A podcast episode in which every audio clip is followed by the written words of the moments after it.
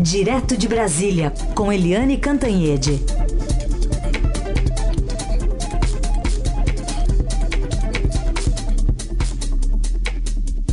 Oi, Eliane, bom dia. Bom dia, Raíssen, Carolina, ouvintes. Bom dia, Eliane. Começar falando sobre a bolsa caindo, o dólar subindo com esse risco de uma nova recessão global. Alguns números que impactaram de novo aqui o Brasil e muito tem a ver também com o que está acontecendo no nosso país vizinho, né? especialmente anteontem, mas ontem China e Alemanha protagonizaram esses resultados ruins na economia. Pois é, a, a surpresa é a Alemanha.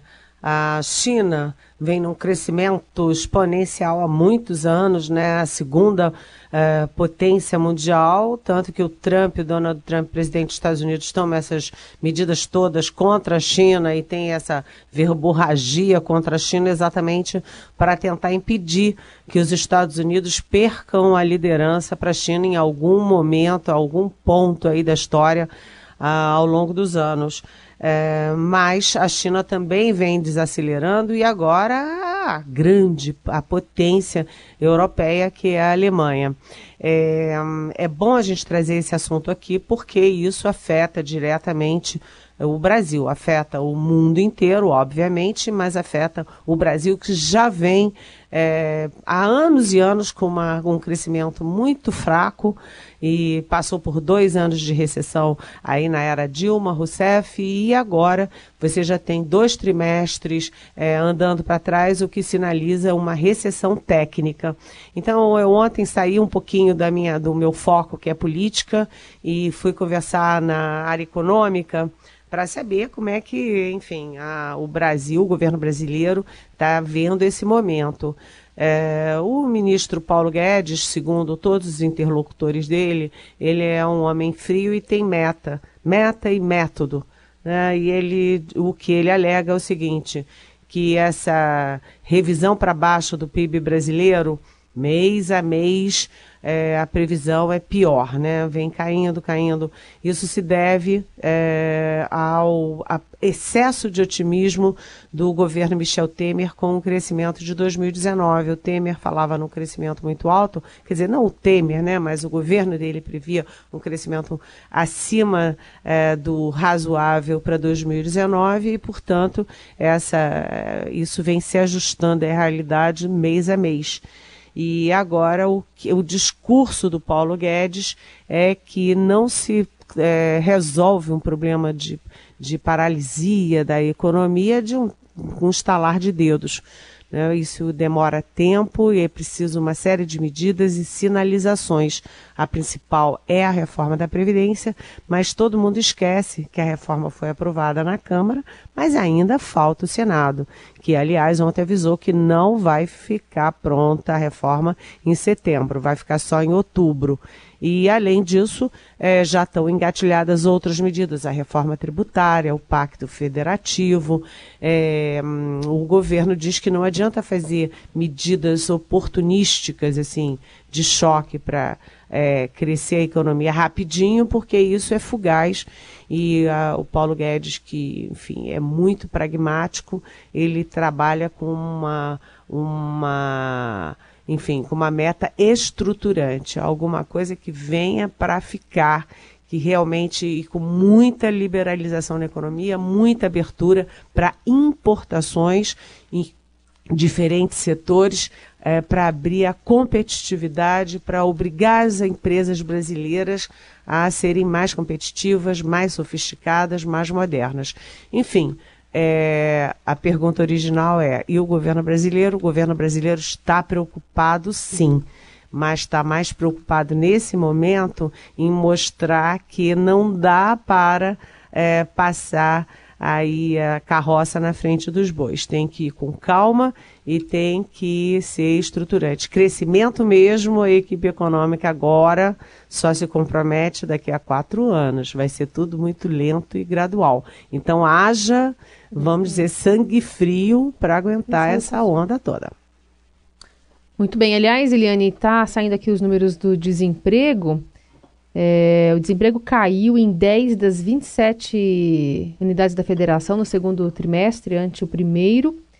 Tem aqui dados, por exemplo, É, o número de pessoas que estão buscando emprego há dois anos ou mais já cresceu de 6,2% e no trimestre, no segundo trimestre, o país tinha pouco mais de 3 milhões de pessoas que procuravam emprego há mais de dois anos, ou ainda mais que isso, e tem detalhamento que está saindo aqui a todo minuto. Uhum. Por exemplo, São Paulo, é, eu tinha visto aqui, São Paulo, a taxa de desemprego ficou em 12,8% no segundo trimestre. Os dados estão sendo soltados agora, né, divulgados agora pelo IBGE. A gente vai ter o consolidado já já, mas é, aparentemente há uma redução ainda tímida, mas uma redução do, do desemprego no país. Isso aí. É, é uma redução muito tímida para uma. Quando a gente fala em desemprego, a gente está falando de famílias inteiras é, que estão aí na rua da amargura. Quer dizer, uma redução lenta do desemprego significa que a gente vai ter milhões e milhões e milhões de desempregados durante longo tempo, né? Uhum. Aliás, ontem também a Câmara concluiu lá a votação do, do MP da Liberdade Econômica, né, que é mais ou menos, tem algumas medidas voltadas para isso, agora vai ao Senado, mas está correndo tempo 12 dias para o Senado resolver essa questão, né, Eliane? Pois é. é, é tudo muito lento, né? Tudo Quem está desempregado tem mais pressa do Bem que mais. Isso. Queria que você falasse um pouquinho também. Uh, estamos acompanhando já uma troca né, de farpas, ou até mais que isso, envolvendo o presidente Bolsonaro e o candidato favorito à presidência lá da Argentina o Alberto Fernandes, ele subiu o tom mais uma vez ontem, o presidente. Pois é, Heisen, você sabe que tem tudo a ver. A gente estava falando em crise global, global em recessão, é, e aí o presidente Jair Bolsonaro, ele transformou farpas numa guerra. Então ele está em guerra aberta contra o virtual, é, futuro presidente da Argentina. A Argentina é o maior parceiro do Brasil é, politicamente, é, socialmente, economicamente, historicamente. É o nosso vizinho, né? E você está em guerra com o presidente, os dois presidentes em guerra, significa aí um.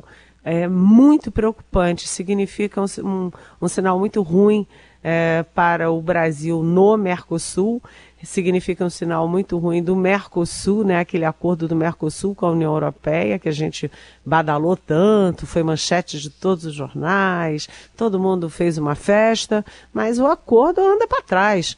Né? Se Brasil e Argentina não se, não se bicam, né? se o presidente do Paraguai pode sofrer um, um processo de impeachment, né? Vem aí é, eleição no Uruguai, quer dizer, é, a gente tem que começar a pensar, será que esse acordo Mercosul-União Europeia vai para frente mesmo agora, inclusive com a Alemanha é, apontando aí um, uma, um recuo na sua economia, até uma recessão?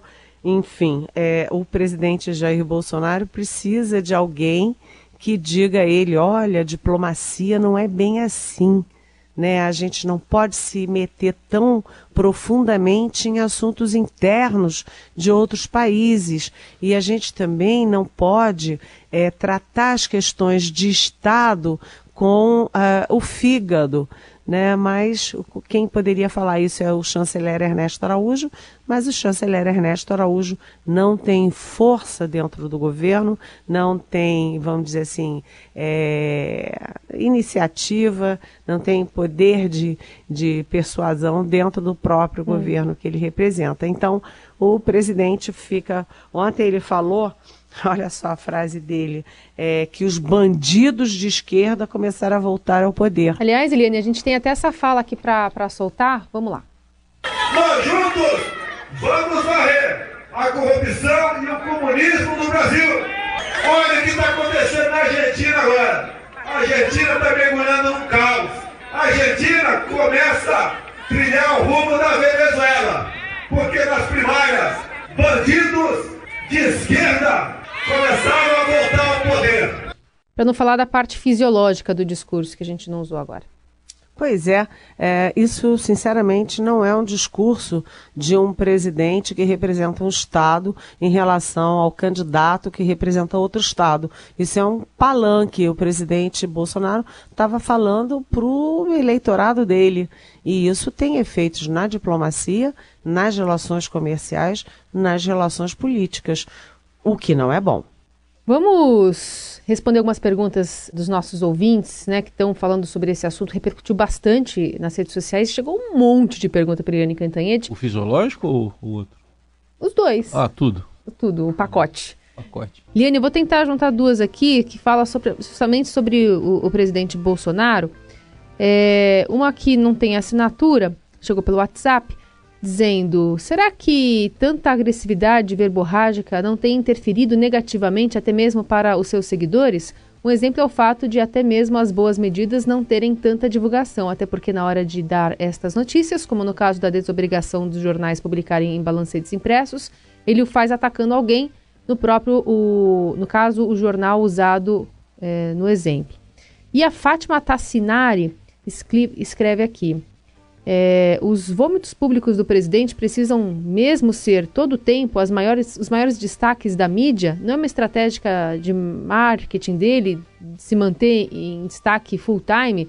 Será que a imprensa tem como não ficar à mercê dele? Dúvidas dos nossos ouvintes. Pois é, ouvinte que não assinou e Fátima, é, bem-vindos. Realmente é sempre muito surpreendente, às vezes até chocante, essa disposição do presidente Jair Bolsonaro de acordar e já criar um grande alvoroço. Ninguém consegue ficar concentrado é, nas ações de governo, nos projetos, é, na, enfim, é, no que realmente interessa, porque o presidente pauta a imprensa pauta o dia do país. Né, porque ele já começa falando, dando uma bordoada no, no futuro presidente da Argentina, é, dando, falando até coisas escatológicas que presidente nenhum deveria falar. É, enfim, toda hora o presidente defendendo a tortura, defendendo o trabalho infantil. Ele faz umas coisas assim impressionantes. E aí você conversa com alguns assessores do presidente que dizem que realmente isso é um problema, porque o noticiário fica sempre muito negativo é, contra o presidente, fica todo em cima dessas coisas dele, essa verborragia, como diz a Fátima. É, mas, do outro lado, há outros assessores que dão uma risadinha e concordam com a Fátima. Fátima não tem nenhuma ingenuidade do que você diz. É, ao contrário, tem sim perspicácia, porque tem muitos assessores do presidente que diz, dizem que ele se diverte com isso tudo, porque ele deixa ah, os jornalistas atarantados, os editores atarantados, todo mundo é, correndo atrás do que ele diz, que tem uma certa estratégia nisso para marcar a posição dele. Além disso, ele não estaria falando com a imprensa. Quando ele fala essas barbaridades, ele está falando com o eleitorado raiz dele. Aí vocês me perguntam, é possível que alguém concorde com essas coisas que o presidente fala? Pois é, gente, é inacreditável. Mas milhões de pessoas que a gente acaba de descobrir concordam com essas barbaridades que o presidente fala, concordam e aplaudem, por incrível que pareça.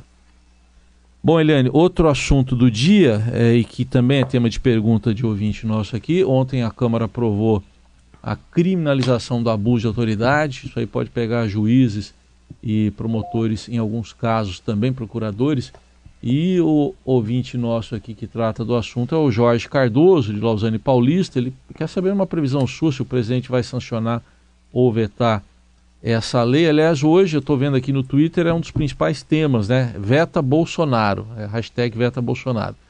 E aí o Jorge pergunta: você não acha que a aprovação desse projeto não será um facilitador para a impunidade de políticos corruptos? Levando, Oi, em conta, Jorge. levando em conta a consideração, em consideração que ele foi eleito com um forte discurso contra a corrupção, Isso. né? O Jorge e, e o Jorge quer saber se o ministro do STF também pode ser incluído nisso aí, viu, Eliane? Oi, Jorge, tudo bem? É, Bem-vindo.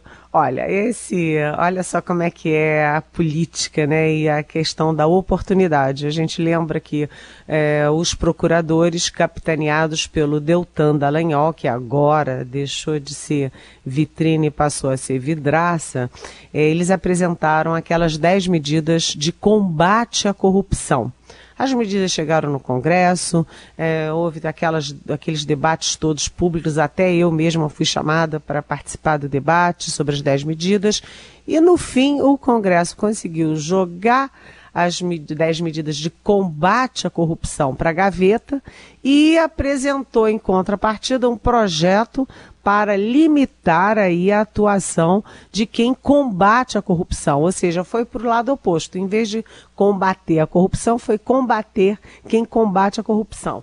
É, é verdade que é preciso combater abuso de autoridade, sim né? Não pode correr frouxo. A gente vê é, que no Rio de Janeiro, por exemplo, morreram seis jovenzinhos em cinco dias uh, em operações policiais. Os policiais estão se lixando se vai morrer gente civil, jovem. Ontem foi uma mãezinha de 17 anos que estava com seu bebê no colo. Isso é abuso de autoridade né? É, é, preciso conter sim. Mas aí há uma questão de oportunidade na aprovação desse projeto. Quando a Lava Jato estava muito forte, o então juiz Sérgio Moro, o Deltan Dallagnol, os procuradores, a Polícia Federal, tudo muito forte, o Congresso não teve coragem de aprovar a lei de abuso de autoridade. Agora, como tem aí o The Intercept Brasil, teve aí o hackeamento de conversas, conversas que não são crimes, mas são constrangedoras, principalmente para o próprio Deltan Dallagnol, Aí o Congresso, opa, está forte o suficiente para aprovar. Foi o que aconteceu. Aprovou no Senado, aprovou na Câmara, o presidente certamente vai sancionar. E só para resumir, o que, que é abuso de autoridade? É, por exemplo, é, obter prova por meio ilícito, portanto, hackeamento de mensagens é o meio ilícito e isso que foi conseguido não vale como prova. É, botar algema em preso desnecessariamente, ele não está fugindo, não está ameaçando, é só para constranger. É, instaurar investigação sem indício real de crime. É, aí eu lembro também divulgar áudio é, sem relação direta com as provas. Enfim, tudo isso é passível agora, pela nova lei, de prisão do agente público que fizer né? É, enfim, as associações aí é, de procuradores, é, de, enfim, de agentes de Estado estão se manifestando. Eu ontem mesmo já recebi duas ou três, dois ou três manifestos contrários de, de associações de, de Ministério Público. Agora, é, que é preciso conter abuso de autoridade, sim, mas a questão é, você contém o abuso de autoridade de um lado, mas não aprova as 10 medidas do outro. E lembrando que o próprio pacote anticrime e anticorrupção do agora ministro Sérgio Moro está lá dormitando no Congresso Nacional e o próprio Jair Bolsonaro, que como você disse, é, Jorge ele foi eleito é, com um discurso forte contra a corrupção. O próprio presidente Bolsonaro já disse com uma live com o próprio Moro é, que, olha, o pacote anticrime, a gente tem outras prioridades, vai ficando, vai ficando, vai ficando. Aliás, Eliane, a gente estava até com uma dúvida hoje aqui durante o jornal, por exemplo, nessa questão do, do pacote anticrime, os agentes públicos que filmaram aquele traficante que estava meio constrangido, né, que tentou fugir da prisão disfarçado de uma mulher, com máscara, peruca, esses agentes poderiam ser enquadrados é, na lei? Ele que acabou depois é, sendo encontrado morto na, na cela, mas são casos em que agora todo mundo vai começar a pensar, né? Casos que a gente vê todos os dias ou mais corriqueiramente, mas é, se vão se enquadrar ou não, né? Olha, eu não sei te responder isso e provavelmente nem eles sabem responder isso, porque quando você tem uma nova lei é, estabelecendo novas práticas, você vai ter sempre ali algumas, é, alguns atos que ficam é, num, num, limbo, uhum. que você não sabe se estão abordados pela lei ou não. Né, que ficam sempre. Por exemplo, eu acabei de falar aqui: instaurar investigação sem indício de crime alguns, analisando aquele processo, vão dizer: não. ué, mas tinha indício de crime sim. Não. Outros dirão, que são os advogados: não, não tem indício de crime nenhum. Ou seja, essas questões que envolvem julgamento, análise de lei, análise de constituição, elas são sempre muito é, sujeitas à subjetividade. Tanto que o Supremo Tribunal Federal tem 11 votos por isso. Senão bastaria um. Lê a lei, aplica e acabou-se. Não é? São 11 visões de uma mesma lei. Só para a gente terminar aqui, Lene, um registro rápido aqui. Os radares, então, hoje já começa a desativação nas estradas federais dos móveis. Saiu até no Diário Oficial. Pois é, saiu no Diário Oficial, os radares móveis nas estradas é, estão desativados. Eu acho é, um horror, acho um escândalo, porque foi uma canetada, porque o presidente acha isso. O presidente Bolsonaro acha que os radares só atrapalham. Ele quer estar tá lá, ele, os filhos com o carrão correndo a sei lá quantos por hora, e vem um radar chato impedir isso. É, só que os especialistas brasileiros, é, alemães, americanos, franceses, de todo o mundo, dizem que é, os radares e a contenção de e a contenção e punição de excesso de velocidade, tudo isso salva vidas. Portanto, eu acho que foi uma medida temerária do presidente. Essa é a Eliane Cantanhede, todos os dias conosco a partir das nove. E sobraram um monte de perguntas e continuam chegando aqui ao longo do jornal, Eliane. Vou guardar para amanhã, tá? Eu acho que qualquer dia a gente vai fazer o programa inteiro só, só de, de pergunta, pergunta, né? O pessoal está se interessando aí. Muito bem, Eliane, obrigada, viu? Pouquinho. Até amanhã. Beijão.